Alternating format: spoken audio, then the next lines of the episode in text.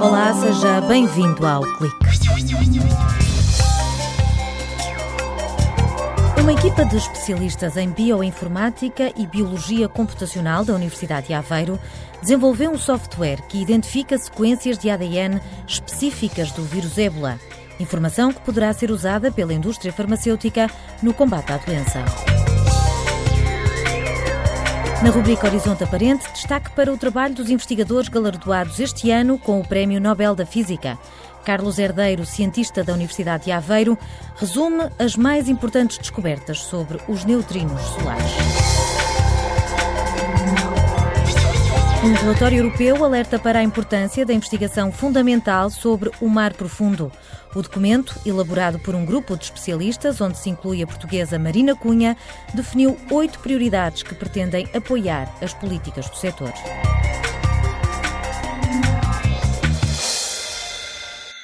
Quando o surto de ébola galgou fronteiras e chegou à Europa e aos Estados Unidos, as campainhas soaram. Até 2014, o mundo pouco sabia sobre esta doença que não tem tratamento nem cura aprovados. Na Universidade de Aveiro, engenheiros e matemáticos decidiram analisar o vírus não ao microscópio, mas com uma ferramenta informática. Não pegamos em vírus nem tivemos acesso a amostras. Tivemos acesso, e ainda bem, à sequência do, do genoma, é? de vários isolados que foram realmente sequenciados no, nos países onde ocorreu o surto.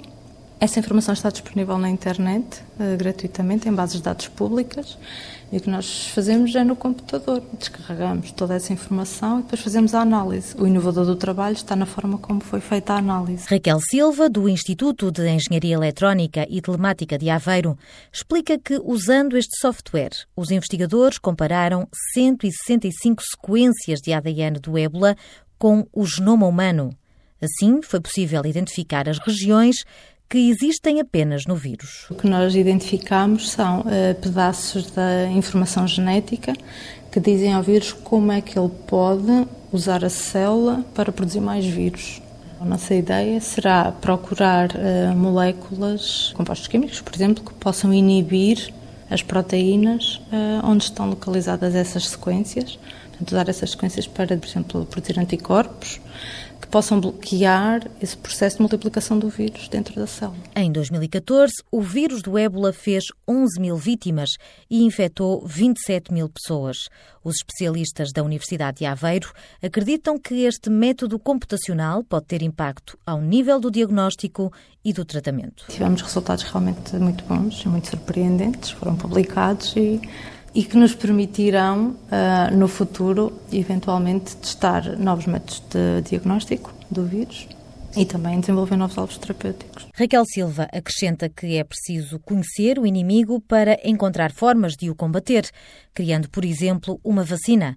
Mas para que este trabalho possa ser útil, terá de ser validado por grupos de virologia ou pela indústria farmacêutica. O passo que falta aqui é realmente pegar nestas sequências e testar em laboratórios que tenham a possibilidade de, de, trabalhar com o vírus do ébola e testar, tanto em termos de diagnóstico como em termos de terapia, se estas sequências são válidas uh, em laboratório. Os investigadores do Departamento de Eletrónica, Telecomunicações e Informática vão agora aplicar esta ferramenta computacional em fungos patogénicos para humanos. São organismos associados a infecções urinárias, respiratórias e infecções sistémicas em doentes imunossuprimidos. Os neutrinos solares saltaram para a ribalta com a atribuição do Prémio Nobel da Física deste ano. Carlos Herdeiro, investigador no Departamento de Física da Universidade de Aveiro, explica a importância dos trabalhos agora distinguidos. Já ouviu falar de neutrinos?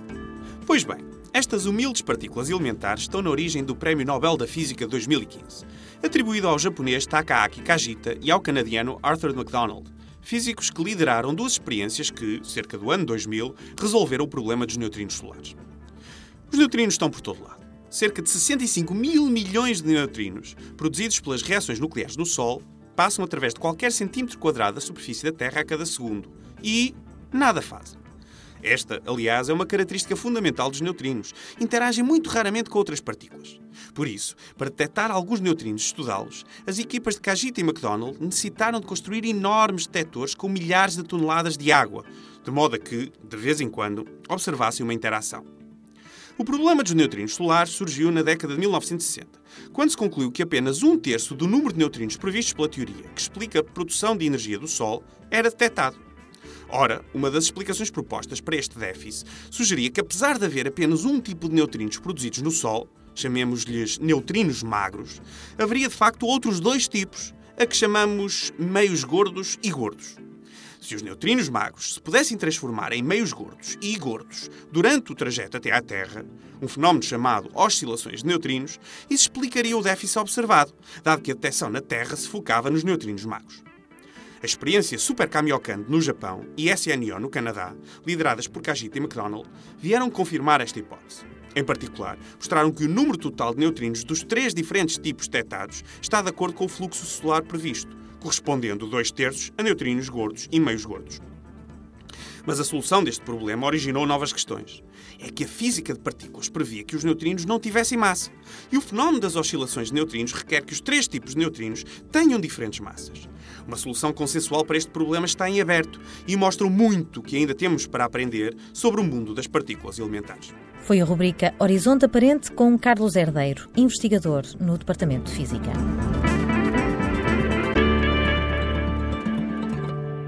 Falar dos ecossistemas que existem no fundo do oceano é abrir uma janela para um mundo impressionante, grandioso e desconhecido. Marina Cunha, docente e investigadora no Departamento de Biologia, esclarece que o mar profundo é tudo o que fica abaixo dos 200 metros de profundidade, mas também o alto mar entra nesta contabilidade. Se nós considerarmos a coluna d'água, o mar profundo engloba 90% da biosfera, ou seja, do volume habitável do planeta. Se nós considerarmos o fundo do mar, são 60% da superfície do planeta. E, portanto, a grande variedade de organismos, de vida, de processos biológicos, nós vamos encontrá-la no mar profundo. Temos coisas interessantíssimas, desde pistas para como é que surgiu a vida, até pistas para como poderá ser a vida fora da Terra. Nas profundezas do oceano, a vida é muito diferente daquela que conhecemos fora de água, desde logo porque não há luz solar.